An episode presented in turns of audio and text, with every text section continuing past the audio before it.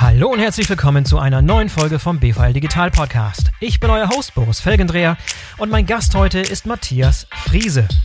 Matthias kümmert sich beim mittelständischen Traditionslogistiker Fiege aus Greven um das Thema Startups. Innovationen und Startups werden bei Fiege offensichtlich groß geschrieben, denn das Unternehmen hat für das Finden und Fördern von guten Geschäftsideen, die das Potenzial haben, am Markt zu bestehen, eine eigene Einheit namens Express Ventures gegründet.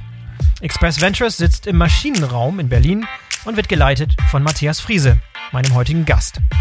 Ich wünsche euch viel Spaß beim Durchhören. Hallo Matthias, herzlich willkommen im BVL Digital Podcast. Schön, dass du dabei bist. Hi Boris, freue mich da zu sein. Grüße. Matthias, du warst bereits an Gründung von ganz unterschiedlichen Startups beteiligt. Du bist so ein alter Startup-Hase, bist bestens verdrahtet und vernetzt in der Berliner Tech-Szene. Ähm, aber für alle, die dich noch nicht kennen äh, und vor allem deine früheren Projekte nicht kennen, stell dich doch einmal ganz kurz vor und äh, wie du Gründer geworden bist, was du mit früheren Startups gemacht hast und auch vor allem, was jetzt deine heutige Aufgabe bei Express Ventures ist. Ich habe im, im Handelsblatt gelesen, Zitat, dass du Geburtshelfer für Startups bist. Passt das so? ja, das äh, tatsächlich ist ein, ist ein schönes Wording, was der Handelsblatt-Kollege sich da ausgedacht hat. Ja, ich erzähle gerne ein bisschen was über mich. Ähm, also, mein Name ist Matthias, ich bin 39 Jahre alt. Ähm, ich bin jetzt seit circa zehn Jahren in der Digitalisierung unterwegs. Ich bin äh, mal vom Ursprung her ähm, Diplom-Ingenieur. Ich habe äh, Medientechnik studiert und Nachrichtentechnik studiert, also komme tatsächlich aus einer sehr technologisch getriebenen Richtung schon, auch aus einem vielleicht auch teilweise klassischen Segment, wobei wir damals auch schon relativ viel mit Internetprogrammierung, Datenbanken und so in der Uni, was eben so 2829 so State of the Art war, gemacht haben. Und ähm, ich kam tatsächlich über die Zeit, wo ich ein ähm, Praxissemester gemacht habe, erst von, von der klassischen Zeit im journalistischen Medienbereich, um da quasi diese Seite kennenzulernen, wie die Jungfrau zum Kinde zu Zeit Online. Und wir haben damals quasi den Relaunch von Zeit Online mit begleitet. Und da habe ich so die erste Luft geschnuppert für digital. Ähm, es war dann allerdings leider so, dass äh, da doch noch sehr klassische Ausrichtung gewesen ist und wir das Projekt nahezu fast wegschmeißen mussten. Das war damals für mich so ein Punkt, wo ich dachte, hm, das haben wir hier nämlich schon immer so gemacht, war so ein Satz, den ich äh, ehrlicherweise so gar nicht so gerne höre oder sehr ungern höre. Und ähm, habe dann gesagt, okay, erstmal weg von Corporates auf jeden Fall und äh, kriegte dann eben die Option, nach Berlin zu gehen ähm, und habe dort 2010 bei Team Euro Ventures ähm, das ist einer der ersten Company-Builder institutionell gewesen, den es in Deutschland soweit gab. Äh, die Gründer haben Spreadshirt mitgegründet, StudiVZ mitgegründet und wir durften damals dort ähm, Lieferheld ähm, in seiner heute Delivery Hero in seinen frühen Phasen mit begleiten, digitale Seiten, die, die Branchenportale, die wir dort gebaut haben. Und so bin ich in diese Szene reingerutscht. Ähm, habe dann quasi für verschiedene Company Builder auch äh, Projekte gemacht. Äh, Project A Ventures, einer sicherlich der sehr bekannten und heute auch hochaktiven Venture Capital Fonds. Ähm, oder Rocket Internet, äh, sicherlich auch ein bekannter ähm, äh, Company Builder. Olli Samba ist ja sicherlich über die ja. Grenzen des Internets hinaus sehr bekannt. Ganz genau. Und ähm, ja, dann zog es mich natürlich irgendwann mit dem Gelernten auch in die eigenen Gründungen. Und äh, damals war so ein bisschen die Hochzeit des E-Commerce, so 2013, 2014. Hat auch schon einiges so ein bisschen für Salando gemacht. Dann haben wir uns da versucht, äh, aber sind dann sehr schnell in den Technologiebereich gegangen. Äh, speziell auch Software as a Service, also quasi Tools zu bauen, die über ein Abonnementmodell ähm, für den User irgendetwas einfacher und leichter und äh, besser zugänglich machen. Ähm, und dabei ist auch Patronus.io entstanden, eine Cybersecurity-Lösung, die ich 2015 mit zwei Partnern zusammen gegründet habe, drei Jahre aufgebaut habe und ähm, dann 2018 meine Anteile dort ähm, äh, an einen äh, liebevollen Investor übergeben habe. Und nach einem Jahr Sabbatical war dann so ein bisschen die Überlegung, wo geht es eigentlich jetzt so hin, die Reise?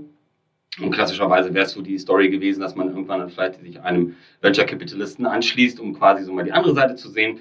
Ähm, mir lag aber schon immer mal so ein bisschen auf der, sagen wir mal, auf der Leber die Problematik, warum können eigentlich Corporates und Startups und aber auch institutionelle Investoren immer nicht so wahnsinnig gut zusammenarbeiten? Was sind eigentlich die Gründe dafür? Und müsste man nicht quasi diesen, ähm, äh, gerade unseren starken Mittelstand noch viel besser irgendwie einbinden in das neue und äh, Geschäft? Im, irgendwann ist dabei dann auch im letzten Verlauf so der letzten Monate der Satz entstanden, unser Mittelstand ist unser Silicon Valley. Wir wissen es bloß nicht. Ähm, dass äh, ich schon glaube, wir haben einfach wahnsinnig viele Assets im Mittelstand und ähm, die gehören auch sozusagen in die neue Welt gehoben. Wir sind an vielen Stellen Marktführer, immer noch Weltmarktführer, ob das jetzt Robotik und Maschinentechnik zum Beispiel ist. Und ähm, äh, vor dem Hintergrund bin ich sehr dankbar, dass ich dann quasi mit FIGE einen ähm, Partner und ein, ein, eine neue Heimat gefunden habe, um quasi genau das miteinander zu verbinden, nämlich die strategisch guten Assets, Infrastrukturbereitstellung, die Experten, die da seit 20, 30, 40, 50 Jahren ähm, genau wissen, wie die Branche funktioniert und tickt, weil das ist etwas, was wir hier in Berlin eben einfach nicht wissen, ähm, äh, weil wir quasi das Digitalgeschäft können und auf der anderen Seite eben unsere äh, Erfahrungen aus den letzten zehn Jahren, die wir sammeln durften, damit beizusteuern, um quasi wirklich ähm, zu verschmelzen, was das Corporate an den besten Assets bringt und was wir an den besten Assets bringen und daraus quasi neue Geschäftsmodelle zu generieren. Das mal erstmal kurz vielleicht so zu meiner Reise. Hm. Man sagt ja immer, dass Startups und Corporate so verschieden seien. Gibt es eigentlich auch Gemeinsamkeiten? Was haben die eigentlich gemeinsam? Mal anders gefragt. Also, das ist eine sehr schöne Frage, weil äh, tatsächlich gibt es die. Denn auch ein Corporate ist ja mal irgendwann ein Startup gewesen. Also wenn ich jetzt mal auf unsere Familiengeschichte gucke, Fiegert 1873 gegründet, ähm, mit dem Wagen die ersten Auslieferungen gemacht. Also ein klassisches Startup äh, vom äh, ganz kleinen mit einem Wagen bis zu einer riesengroßen Flotte und 150 Warehouses. Und ähm, über so eine fünf Generationen Familiengeschichte ist da natürlich auch wahnsinnig viel Disruption notwendig. Ne? Wenn man sich mal überlegt, ähm, immer ein schönes Thema, wir sind jetzt quasi sozusagen in der dritten Evolutionsstufe. Wir hatten Anfang des 20. Jahrhunderts ähm, die Maschinisierung. Dann hatten wir quasi so ein bisschen ähm, äh, mit äh, nach Weimarer Republik etc. und nach der dunklen Zeit hatten wir dann die Industrialisierung und jetzt haben wir die Digitalisierung. Das ist eigentlich auch nur eine von vielen Disruptionswellen, die ja zum Beispiel auch Corporates und klassische Unternehmen auch gegangen sind. Ähm, ähm, und deswegen sehe ich da doch viele, äh, viele Parallelen. Man muss bloß eben immer wieder daran erinnern, auch äh, dass eben Corporate mal klein gewesen ist und auch damals äh, viele Fehler erstmal machen musste, um dann letztendlich zum Erfolg zu kommen. Und das ist etwas, glaube ich, was, ähm, was Corporates und Startups durchaus gemeinsam haben. Und es ist, glaube ich, gut, sich daran zurückzuerinnern. Und Startups sollten natürlich irgendwie auch von dem partizipieren, was Corporates eben schon ähm, letztendlich erlebt haben. Und ähm, glaube, am Ende des Tages äh, ist, es, ist die Größe gar nicht so entscheidend, sondern wie ich prozessual denke. Ja, und vor allem ist es wichtig, dass die beiden ko kooperieren ne, und zusammenarbeiten. Absolut. Einfach auch für den, für den Wirtschaftsstandort Deutschland. Siehst du das genauso? Also die Kollaboration, das ist ja im Prinzip dein Core-Thema sozusagen. Absolut. Also ähm, dazu muss ich sagen, das gilt für mich persönlich, für alle Lebensbereiche, in denen wir uns bewegen, ähm, sowohl privat als auch in dem politischen Sektor, als eben auch auf dem unternehmerischen, wirtschaftlichen Sektor. Kollaboration ist immer besser als Separatismus. Wir sehen das in allen Lebensbereichen. Und ähm, äh, von dahingehend, ja, ich glaube stark an diese Kooperationsmetriken, die wir tun müssen. Aber dazu braucht es eben Mediatoren und Translatoren, ähm, vielleicht an gewissen Stellen, um diese beiden Welten auf eine äh, Ebene zu bringen und quasi tatsächlich auch das an den Tisch zu bringen, was beide stark macht. Ähm, beim Corporate ist es sicherlich die große Erfahrung, ähm, der Kundenzugang, die Infrastrukturen, die bestehen, ähm, ähm, natürlich irgendwie auch die Markterfahrung. Und bei Startups ist es einfach die Geschwindigkeit, die Agilität und letztendlich die Kreativität, die es ausmacht. Und ich glaube, da haben wir quasi schon so sechs Punkte, die entscheidende Faktoren sind, um Unternehmen erfolgreich zu machen, zusammengebracht. Und das muss man einfach gut verschmelzen. Und das ist auch unser äh, Job hier bei Express Ventures.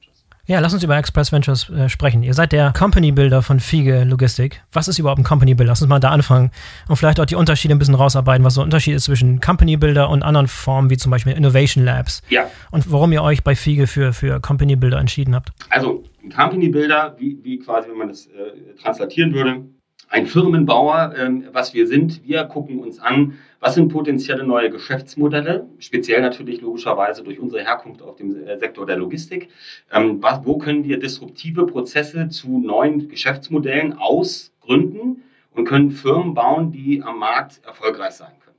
So, und ähm, dabei haben wir ganz klare Ziele. Wir wollen mit innovativen Gründern zusammenarbeiten. Ähm, da kommt nämlich gleich schon ein bisschen auch äh, der zweite Teil der Frage, Innovation Lab. Das sind oftmals dann Units, die mir ein unfair advantage geben am Markt, wo ich sage, da entwickle ich mich weiter, ich digitalisiere mein Unternehmen am, im Inneren. Ne? So, wir wiederum wollen aber, und das ist sozusagen der Hauptzweck, ähm, neue Firmen bauen, wo auch tatsächlich unternehmerischer Geist total ausgeprägt ist. Also das heißt, das Gründerteam die Leute, die die Firma bauen, sind auch mehrheitlich an dem Ding beteiligt und äh, treiben es auch weiter. Wir sind letztendlich nur der Partner, ähm, der bei der ganzen Evaluation, bei der Ideation, bei der Creation und letztendlich der Ausgründung und natürlich auch letztendlich beim äh, Zusammensuchen der Investorengelder, beim sogenannten Fundraising hilft.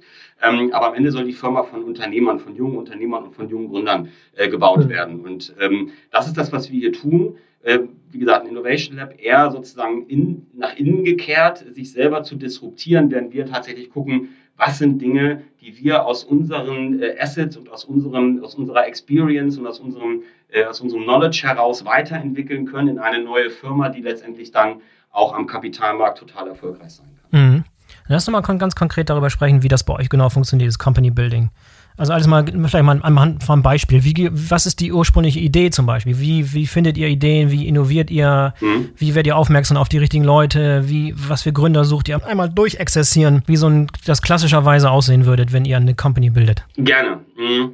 Also wir haben natürlich ganz verschiedene Quellen die für uns natürlich ähm, nächste Quelle und letztendlich auch die dankbarste Quelle ist natürlich, sind natürlich unsere großartigen Mitarbeiter, ähm, von denen wir eine ganze, ganze, ganze Menge haben und vor allem auch sehr viele junge, innovative Kollegen, die ja ganz nah an der Praxis dran sind. Ne? Ähm, wo man halt, im du hast von Handelsblatt gesagt, auch da ähm, haben wir die Story genau äh, nochmal dahingehend beleuchtet, ähm, dass unsere Experten sehr genau wissen, was unsere Kunden auch brauchen und was unsere Kunden vermutlich auch morgen brauchen. Sie wissen vielleicht noch nicht, wie man es baut und auch nicht quasi, wie es ausgestaltet wird, aber sie können den Need sehr gut abfragen. Äh, und deswegen sind unsere Ko Kollegen da natürlich immer sehr, sehr ähm, für uns eine dankbare Quelle, weil sie tatsächlich die Ideen mitbringen, die man nur von innen sieht. Ne? Also so eine äh, Supply Chain Logistik ist ist ja sehr ähm, verschlossen, niedrige Margen, ähm, äh, letztendlich hohe Competition im Markt und das wird jeder deiner Hörer besser wissen noch als ich, ähm, sodass man äh, letztendlich da auch sagen muss, viele Betriebsgeheimnisse da so reinzugucken von außen ist manchmal relativ schwierig und deswegen ist das für uns eine dankbare Quelle. Ähm, weitere Quellen wären natürlich auch hier äh, über uns, das Berliner Netzwerk, was wir ähm, hier natürlich über die letzten zehn Jahre aufgebaut haben. Wir gehen sehr stark schon frühphasig an innovative Lehrstühle, ESCP, ähm, an die Apps ähm, Österreich-Winkel oder ähm, letztendlich natürlich auch an die WWU und an die FH Münster, die ganz exzellente Lehrstühle im Bereich Logistik haben, aber auch immer gepaart mit Entrepreneurship. Da kommen tolle Kollegen bei raus. Ähm, und natürlich sind wir auch eine Auffangplattform für junge Gründer da draußen, die erstmal logistische Idee haben aber gar nicht wissen, wie sie sie umsetzen sollen, beziehungsweise einfach den Zugang zur Infrastruktur nicht haben. So, und das sind so quasi die Kanäle, über die ähm, wir Ideen eingespielt bekommen. Und wie wir denn vorgehen, ist eigentlich relativ einfach.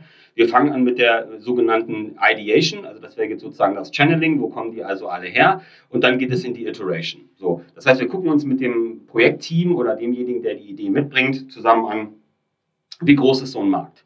Ähm, wie sieht die Konkurrenz schon auf dem Markt aus? Was gibt es schon? Ähm, was ist das, äh, was kann man für ein Preismodell dahinter legen? Wie soll das Produkt eigentlich aussehen? Äh, wie ist die Preisbereitschaft beim Kunden? Und da kommt im Endeffekt schon ganz stark unser Unfair Advantage, den wir als logistische große Organisation haben, zum Tragen. Denn wir können die Experten in der Organisation direkt fragen und die können auf Augenhöhe mit ihrem Kunden ähm, darüber sprechen, wir haben die Idee für ein neues Produkt, wie würdest du dazu stehen, wie müsste das deiner Meinung nach aussehen? Und ähm, äh, letztendlich, was könnten wir da auch für einen Preispunkt dran schrauben? Ähm, das ist eben gerade so ein, so, ein, so ein Zugang zu Wissen, den haben Gründer in den meisten in der Regel eben nicht, wenn sie von ganz, von ganz außen kommen äh, und glauben erstmal ein Produkt, was sie von außen sehen, einfach besser zu denken und merken dann eben schnell im weiteren Prozess, oh, da haben wir uns total verlaufen schon die erste halbe Mio ausgegeben und dann muss man sozusagen diesen klassischen berühmten Pivot, also quasi nochmal eine Änderung oder Drehung des Geschäftsmodells machen und das glauben wir, können wir uns in den Frühphasen einfach viel besser durch diese harte Iteration, also Experteninterviews, Kundeninterviews, auch sparen. Wenn das erfolgreich abgeschlossen ist und wir sagen, das ist eine geile Idee ähm, und wir haben Bock darauf, das zu machen. Lass uns jetzt mal so einen Testcase bauen. Dann bauen wir ein sogenanntes MVP, also ein, die Minimumanforderung des Produktes. Das ist dann meistens so über so einen Zeitraum von sechs Monaten, wo wir eben gucken, okay, ähm, so ein Click-Dummy schon meinetwegen für eine Website oder für ein Tool, was auch immer wir letztendlich anbieten, Marketplace oder however, ähm, und gucken dann quasi sozusagen, dass wir dann am offenen Herzen äh, operieren und erstmal so einen Testcase bauen und den auch mit Kunden verproben. Und wenn dabei rauskommt, Mensch, das finden auf jeden Fall sehr viele Leute geiler, als dass es schlecht finden, dann ähm, ist äh, eigentlich auch schon quasi der Glockenschlag ähm, für die Gründung der Firma. Dann suchen wir uns dann das entsprechende Team zusammen. In dieser MVP-Phase arbeiten wir bei Express äh, mit unserem Team sehr stark ähm, mit dem Projektteam zusammen, um das eben zu iterieren. Und wenn wir es dann ausgründen, dann holen wir dementsprechend dann äh, auch Leute dazu, also ähm, IT-Developer, ähm, vielleicht auch nochmal ein paar Wirtschaftler, die dann eben sozusagen eher so von dieser Entrepreneurship und wissenschaftlichen Seite kommen, äh, wirtschaftlichen Seite kommen, Entschuldigung.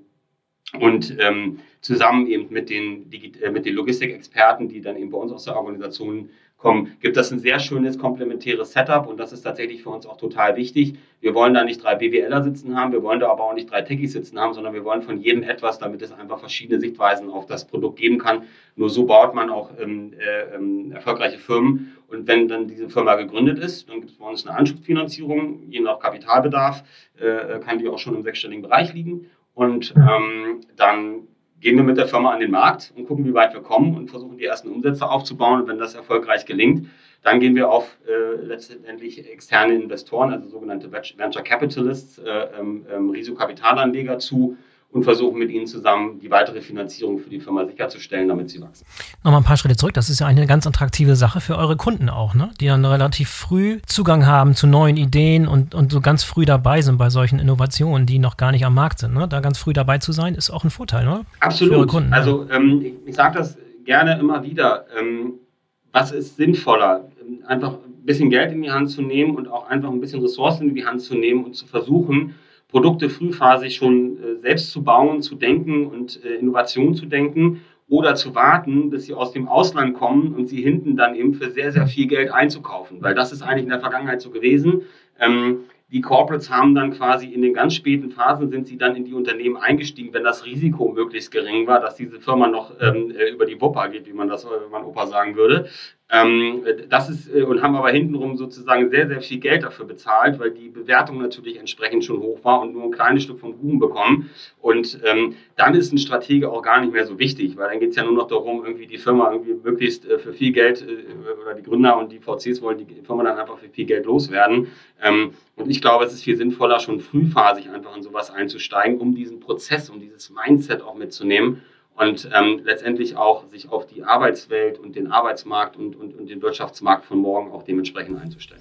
Wie geht ihr mit der Tatsache um, dass, dass ein Startup finanzieren und Startup an den Start zu bringen, ist immer so ein, so ein Numbers Game. Ne? Also von 100 Startups, die ihr startet äh, oder ins Leben ruft, äh, kommen irgendwie zwei durch oder drei durch. Was ist da eure Erfolgsquote und was ist so, womit rechnet ihr? Ich meine, ihr müsst davon ausgehen, dass die meisten eurer, eurer Versuche irgendwie scheitern, oder? Also das wäre jetzt ein äh, ähm, halb leer ähm, Setup, wie du es gerade beschreibst. Ähm, ich will sagen, also natürlich, wir bewegen uns hier im Risiko und im Risikokapital. Das heißt, Risikokapitalanlage und ein Startup ist erstmal ein Versuch, etwas zu bauen und das kann natürlich schiefgehen. Und die Scheiterquote ist auch nicht gering. Ähm, gerade eben von freifliegenden Startups, die quasi gar nicht irgendwo fest unconnected sind. Und das ist gerade das, was ich auch beschrieben habe. Sie glauben, ein Problem zu lösen, was es vielleicht so gar nicht richtig gibt. Ähm, dann wird da viel Kohle investiert, dann müssen sie das drehen, das Produkt, und bis sie die ersten Kunden aufgeschaltet haben, ist meinethalben auch schon die nächste halbe Million geflossen. Und die nächste Million und die nächste Million und irgendwann haben die Investoren keinen Bock mehr, weil sie irgendwie nicht sehen, dass das Ding dann dementsprechend abhebt. Ähm, Glücklicherweise haben wir aber auch gesehen, dass es sehr, sehr erfolgreiche Gründerstories geben kann. Also gerade im Digitalbereich gucke man sich äh, äh, Unternehmen wie Zalando an, About You, äh, ähm, Flixbus. Äh, das sind Mega-Player, die haben Milliardenumsätze aufgebaut und die haben sie auch generisch vernünftig aufgebaut. Wir reden jetzt nicht hier über eine total überbewertete Firma wie Tesla, ähm, die so viel wert ist wie der gesamte deutsche ähm, Automobilbaubranche, äh, sondern das sind Firmen, die machen Milliarden Umsätze und die sind ähm, äh, profitabel und positiv. Deswegen ähm, was ich sagen will damit ist im Grunde genommen, wir äh, glauben schon daran, mit den Assets, die wir auch haben, die Scheiterquote extrem zu verringern, weil wir eben von vornherein sehr genau verproben können. Ist das eine gute Idee? Gibt es dafür einen Markt? Wie hoch ist die Wahrscheinlichkeit, dass dieses Startup durchkommt? Wie hoch ist die Wahrscheinlichkeit, dass unsere Kunden das kaufen? Also quasi die Insights, die wir als Insider der Branche auch bekommen, sind natürlich etwas erfolgsversprechender. Keine Frage. Mhm. Ähm, nichtsdestotrotz wissen wir, und das ist eben etwas, womit sich jedes Unternehmen, was in so einen Bereich äh, vordringt, äh, ob es jetzt ein Mittelständler ist oder ob es ein äh, Konzern ist äh, oder sogar irgendwie ein börsennotierter DAX 30, ähm, die müssen wissen, es gibt eine Scheiterquote und das ist eine langatmige Reise. Wenn ich dahergehe und sage, du pass mal auf, hier hast du mal zwei Millionen, gründe damit jetzt mal zehn Startups, ich möchte aber gerne in zwei Jahren äh, zehn Millionen wieder haben. Dann musst du dem Kollegen sagen, wenn du das möchtest, dann geh bitte Lotto spielen. Ähm, da ist die Wahrscheinlichkeit nämlich einfach höher, dass das passiert. Es ist eine langatmige Reise und Unternehmen werden ja über viele Jahre dann eben auch entwickelt. Und ich sage mal, so ein Cycle kann man durchaus sagen, fünf bis sieben Jahre, bis die ersten Erfolge da rauskommen, weil so lange braucht eine Firma von der Geburt ähm, über die sogenannte äh, Seed, also Samenpflanzfinanzierung, äh, über dann eben verschiedene A, B, C, D-Runden, bis so eine Firma 200, 300 Millionen wert ist und man tatsächlich von dem Anteil, den man dann noch hält an der Firma, 10, 20 Millionen rausbekommt. Das dauert seine Zeit und dazu muss man bereit sein. Ähm, jemand, der sozusagen hier das schnelle Geld sucht, ähm, der ist hier tatsächlich falsch aufgehoben, auch wenn das gerne in den Medien mal so dargestellt wird, so ja, er war Gründer ein Jahr, dann wurde er Multimillionär. Klar kann das passieren, ähm, ist aber tatsächlich eine Story 1 von 200 äh, und deswegen Startup ist harte Arbeit, ist immer wieder ähm, äh, Überprüfung der Hypothesen, immer wieder Anpassung des Geschäftsmodells und ähm, wir glauben, dass wir das in diesem Sektor eben einfach sehr, sehr gut können, weil Logistik ist ein schwerwiegendes Geschäft und eben einfach auch mit sehr viel physischen Assets verbunden, die dafür nötig sind, um das durchzuziehen. Und ähm, deswegen glauben wir sehr an diesen Weg, aber letztlich und endlich muss da auch eine Bereitschaft sein. Und das ist das Schöne bei uns bei FIGE mit äh, dem großartigen ähm, äh, Management, was wir da auch haben, mit Jens und Felix, zwei Köpfe, die ähm, da absolut zukunftsorientiert denken und auch wissen, das ist eine Reise, die ist langfristig angelegt. Das wird eins unserer ähm, äh, Standbeine für die Zukunft werden, neben der Kontraktlogistik und dem Real Estate-Geschäft eben das Thema Venturing und neue Geschäftsmodelle eben zu denken und zu bauen. Und ähm, da bin ich sehr glücklich drüber und fühle mich da sehr wohl. Ja, sehr cool. Wie sieht momentan euer Portfolio aus? Welche Unternehmen sind da drin? Ganz unterschiedlich. Äh, äh wir haben, und gute Frage jetzt, wir haben natürlich äh, einen Fokus auf Logistik. Also wir haben zum Beispiel ein Last-Mile-Thema. Ähm, äh, die Firma heißt Angel. Ähm, Angel ist quasi ein äh, Lieferant auf der letzten Meile, der ähm, mit hoher Convenience und ähm, in Zustand also in Zeitzustellfenstern, wo der Kunde sagen kann, ich möchte gerne genau in diesem Zeitraum von 30 Minuten mein Paket haben. Ähm, äh, alle Logistiker, äh, die jetzt auch zuhören gleich, werden sicherlich wissen, so ähm, äh, Same-Day-Delivery war keine so gute Idee, zumindest nicht so, wie es umgesetzt worden ist, weil es bringt mir nun mal gar nichts, wenn ich um 11 bestelle und um 14 Uhr klingelt der, weil dann bin ich nämlich noch auf der Arbeit. Viel klüger ist es halt eben, den Kunden wählen zu lassen, wann er sein Paket möchte. Äh, das machen wir bei Angel ähm, mit einer äh, hohen technokratischen Lösung im Hintergrund, die sehr optimiert und effizient arbeiten kann. Und so schaffen wir es tatsächlich 99,9 Prozent, glaube ich, mittlerweile Zustellquote beim ersten Zustellungsversuch zu haben. Das macht mhm. Angel. Daneben sind wir natürlich sehr aktiv im Bereich Fulfillment, ähm, haben da eine ganz tolle Firma, Zen Fulfillment, äh, die tatsächlich auch schon im äh, zweistelligen Millionenbereich Umsatz machen wird jetzt in, in, in nächster Zeit, die quasi für Online-Shops das gesamte Fulfillment anbieten äh, abwickeln für eine ähm, ähm, für Online-Shops, die das selber so nicht können. Und äh, das ist eine sehr, sehr tolle Firma, die wächst gerade, mit der werden wir auch bei der Finanzierungsrunde anstreben. Aber wir sind auch neben der Straße der Logistik ein bisschen unterwegs, nämlich Themen, die uns als ähm, relativ großes Unternehmen natürlich umtreiben. Da wäre dann zu nennen die Firma OptiCert. OptiCert ist bei uns aus dem Quality Management tatsächlich entstanden, weil wir auch im Real Estate Geschäft unterwegs sind. Also wir entwickeln, planen und äh, bauen ja auch ähm, ähm, Warehouses äh, im Auftrag von Kunden oder für uns selber. Ähm, und da ist in der Zertifizierung, wenn so ein Warehouse fertig ist, mal eine riesengroße Liste äh, an, an Dingen, die man dort abarbeiten muss. Und das sind halt bis heute sehr händische Prozesse. Und äh, das hat die äh, jungen, innovativen Kollegen da mal sehr gestört, dass es da mal so händischen Aufwand gab. Und deswegen haben sie sich entschieden, eine Plattform zu bauen, wo quasi Zertifizierungsdienstleister zusammengebracht werden mit äh, Betrieben, die Zertifizierung machen müssen. Über einen relativ smarten Algorithmus kann der Betrieb sagen, ich habe so und so viele Leute, die und die Gefahrstoffe etc. und kriegt dann die Zertifizierung, die er braucht, äh, ähm, äh, ausgespielt und natürlich auch gleichzeitig den Dienstleister dazu, der das für ihn machen kann. Und es ist dann quasi ein Marketplace, eine Provisionsplattform, entwickelt sich auch ganz wunderbar und äh, ist ein tolles Thema. Das sind mal so drei Beispiele. Ja, und das letzte Beispiel jetzt, das war eine Idee, die aus Fiege herauskam, von Mitarbeitern bei Fiege? Genau. Angel kam von uns. Äh, ähm, Zen Fulfillment war eine Firma, die wir ganz, ganz früh entdeckt haben und äh, ähm, sie dann unterstützt haben. Und Opticert ist tatsächlich auch eine Geburt aus uns heraus. Und äh, wir haben natürlich jetzt auch noch, äh, wir, wir, haben ja vor einem Jahr erst angefangen, quasi und damit im Bestandsportfolio erstmal zu arbeiten.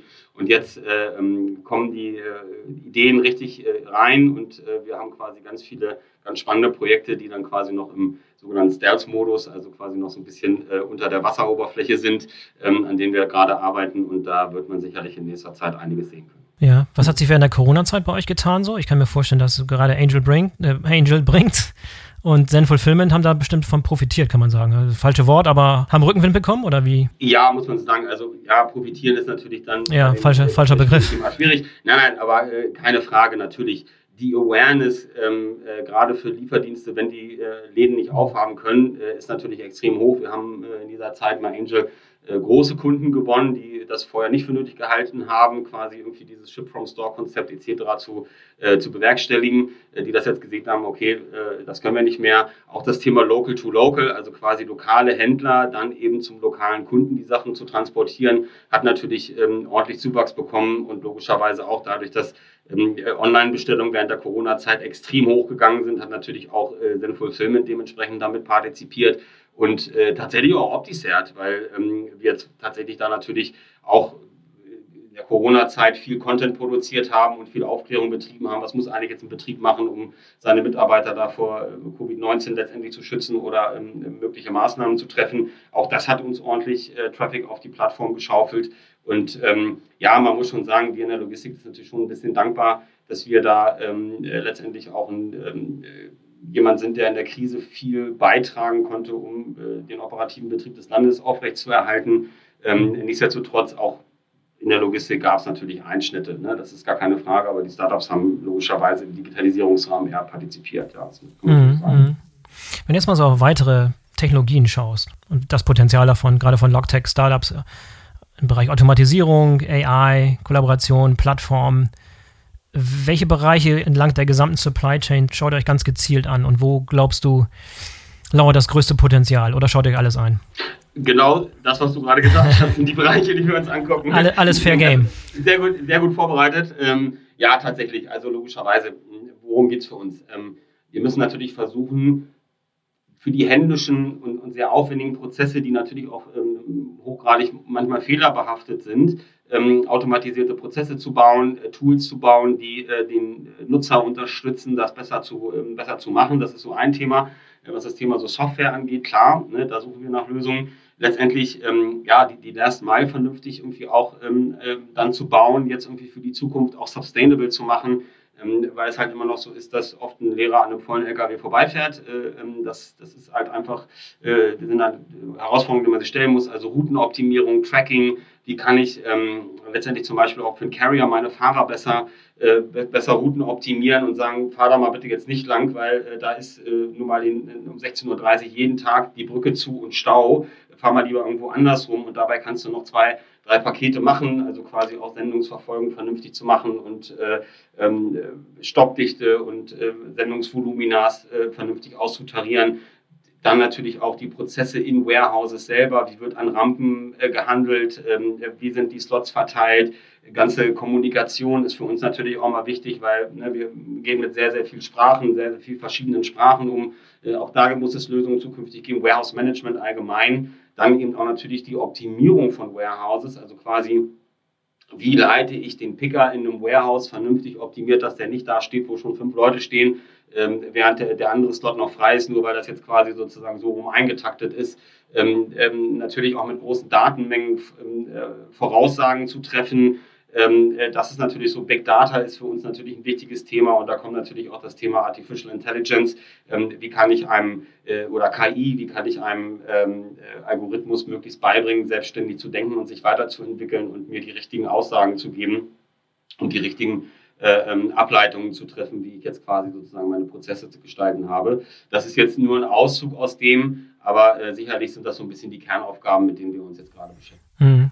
Du hast gerade ein wichtiges Stichwort Sprachen ge genannt. Äh, da ist mir eingefallen, dass ein Vorwurf, der, der oftmals deutschen und europäischen Startups gemacht wird, ist, dass sie den, initial den Markt zu klein sehen und erstmal nur, nur an den deutschen Markt zum Beispiel denken. Ja. Im Vergleich zu Silicon Valley Startups, die sofort an die große Weltherrschaft denken. Wie ist das bei euch? Ja. Seht ihr in erster Linie den Markt für eure, für eure Startups in Deutschland oder von vornherein schon international gesehen? Also, ähm, zweigleisige Frage, zweigleisige Antwort. ähm, natürlich ist Deutschland unser Heimmarkt. Hier kennen wir uns aus. Äh, hier sind wir natürlich, haben wir natürlich den großen äh, oder den, den größten Footstep. Ähm, aber natürlich denken wir Themen immer von vornherein auch nach ihrem Internationalisierungspotenzial. Das ist keine Frage. Weil das ist auch eine Frage, die so ein Investor äh, mal sehr frühphasig stellen wird. Äh, wie sieht es da mit dem Wachstum aus? Und ähm, ich glaube, da ist gerade ähm, mit einem Unternehmen wie uns, äh, die ähm, 150 Standorte in 14 Ländern betreiben, gerade eben auch ein guter Partner gefunden, weil wir eben auch Aussagen treffen können über fremde Märkte oder sagen wir mal über andere Märkte in Europa. Ähm, logischerweise ist so, ein, so, eine Adaptierung immer, ähm, wir nehmen den deutschen Markt, dann gehen wir zum Dachmarkt, äh, dann ist sozusagen Europa und dann ähm, sozusagen die ganze Welt oder sozusagen zu gucken. Ähm, meistens sind es dann UK oder US, äh, die man dann quasi noch so allokiert. Äh, Russland und ähm, alles weiter Asien ist natürlich immer relativ schwierig, auch von diesem Markt aus zu aggregieren. Aber klar, das, das tun wir schon, ähm, gerade eben, weil wir die Synergieeffekte sehen und auch das ist eine unserer Aufgaben, wenn Teams zu uns kommen mit Ideen zu überprüfen, wie skalierfähig ist eben so ein Geschäftsmodell, kann ich das, wenn das in Deutschland funktioniert, auch relativ schnell mit geringem Aufwand, meinetwegen in Frankreich und in Spanien launchen. Ähm, das sind schon so äh, Fragen, mit denen wir uns beschäftigen, weil das sind eben die Fragen, die uns auch ein Investor dann in der äh, späteren Phase stellt. Und da müssen wir gute Antworten drauf haben und ihm natürlich eine gute Story äh, zeigen können, wie das Ganze wachsen kann. Hm. Gibt es eigentlich international gesehen so vergleichbare Unternehmen, die vielleicht selbe Größe haben, vielleicht eine andere Branche, an denen ihr euch ein bisschen orientiert? Oder ist alles, was ihr macht, so ein bisschen eigen erfunden? Oder gibt es Firmen, die euch inspirieren? Ähm, Herangehensweise. ich, ich, würde natürlich jetzt gerne sagen, habe ich mir alles selber ausgedacht. Ähm, nein, also ich glaube, wir gehen schon äh, deut doch einen deutlich anderen Weg. Ich bin äh, sehr dankbar darum, hier äh, sehr viel Freiheit äh, zu genießen auch und quasi die Sache sehr von unserer äh, digitalen Seite zu denken. Ähm, natürlich gibt es auch in anderen Ländern Logistiker, ähm, äh, die hoch innovativ sind. Ähm, ein Modell wie unseres jetzt quasi wirklich äh, Gründer haben die Mehrheit, äh, die Assets reinzugeben und dann wirklich mit einem Venture Capitalist zu arbeiten, sind mir jetzt so erstmal nicht bekannt. In anderen Branchen gibt es das natürlich schon, aber in der Logistik sind wir da, glaube ich, noch relativ früh unterwegs. Ähm, äh, das ist eben auch das Dankbare.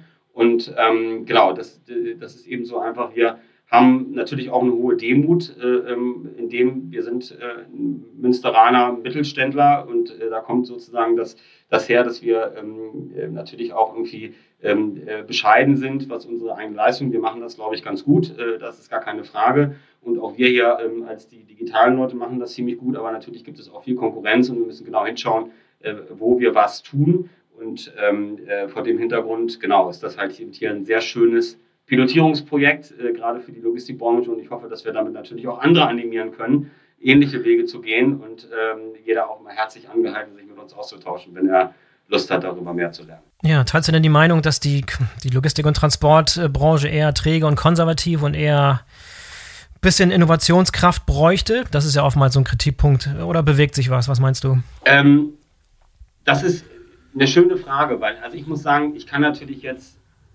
nur speziell für Fiege sprechen. Ähm, da bewegt sich eine Menge. Da bewegt sich eine Menge, das ist tatsächlich so. Ähm, ähm, was muss man immer unterscheiden? Also als ich angefangen habe bei Fiege ähm, und war gerade dankbar, dass da in Düsseldorf äh, gerade das MDM-Meeting war, also quasi wo alle unsere Standortleiter sind und äh, die ganzen BU-Leiter und die Direktoren etc. Da kam ich also sozusagen genau gleich in die richtige Runde. Ich wurde mit sehr offenen Armen und sehr neugierig empfangen. Es hieß also nicht so, oh, jetzt haben die da so einen verrückten Typen aus Berlin geholt, sondern, äh, hallo, wer bist du, was machst du und ähm, können wir was zusammen machen und kannst mal vorbeikommen und können wir reden. Ähm, bei uns ist der Innovationsdrang extrem hoch. Ähm, wir leben auch so ein Credo, äh, bei uns ist jeder Unternehmer im Unternehmen und dazu angefordert. Bei uns bleibt auch niemand auf einer Position sitzen, nur weil er den Job jetzt besonders gut macht. Wir fördern und fordern unsere Mitarbeiter. Ähm, das ist so die eine Seite der Medaille. Auf der anderen Seite, und das ist eben eine spezielle, äh, vielleicht auch Komponente der Logistik, ähm, ist es eben so, dass die Margen in unserem Kerngeschäft einfach relativ niedrig sind und wir ziemlich genau überlegen müssen, äh, wo investieren wir. Also zumindest ist das die Sozialisierung von Logistikern, wo investiert man und wo kriegt man schnell auch so ein äh, äh ROI, also so ein Return of Investment dabei raus. Und das ähm, beißt sich natürlich so ein bisschen mit der Strategie von Startups, langfristig viel Geld zu investieren, damit hinten eventuell mit einer Wahrscheinlichkeit von X was rauskommt. Ähm, und ähm, das, das ist quasi so den hohen Innovationstrieb gepaart eben mit äh, der vielleicht durch eben das eigene Kerngeschäft etwas geringeren Risikobereitschaft mit äh, der verrückten Kreativität, die wir hier haben, das eben alles zu paaren und in einen Topf zu schmeißen und daraus ein schönes Süppchen zu kochen, ist ja dann auch unsere Aufgabe bei ähm, Express Ventures und ähm, das macht sehr viel Spaß, weil ich immer wieder wieder feststelle, ähm, hier rufen auch viele Kollegen an, die haben dann irgendwie von mir gehört und sagen, Mensch, äh, ich habe da eine Idee schon seit fünf Jahren, können wir mal darüber reden und das ist dann äh, total toll und kreativ und macht total Spaß, wenn man eben sieht, so die haben richtig Bock, was zu bewegen. Ähm, und äh, ich glaube, dass, wie gesagt, dieses, dieses träge Image, was so vielleicht dieser Logistikbranche anhaftet, einfach auch daran liegt, dass es eben nicht so einfach ist, mal eben schnell alles umzubauen und alles neu zu machen, weil man das Geld dafür auch erstmal verdienen muss. Und das ist halt eben ein, äh, ähm, Headcount getriebenes Business, äh, die Logistik. Und ähm, man kann nur wachsen über mehr Standorte und mehr Mitarbeiter etc.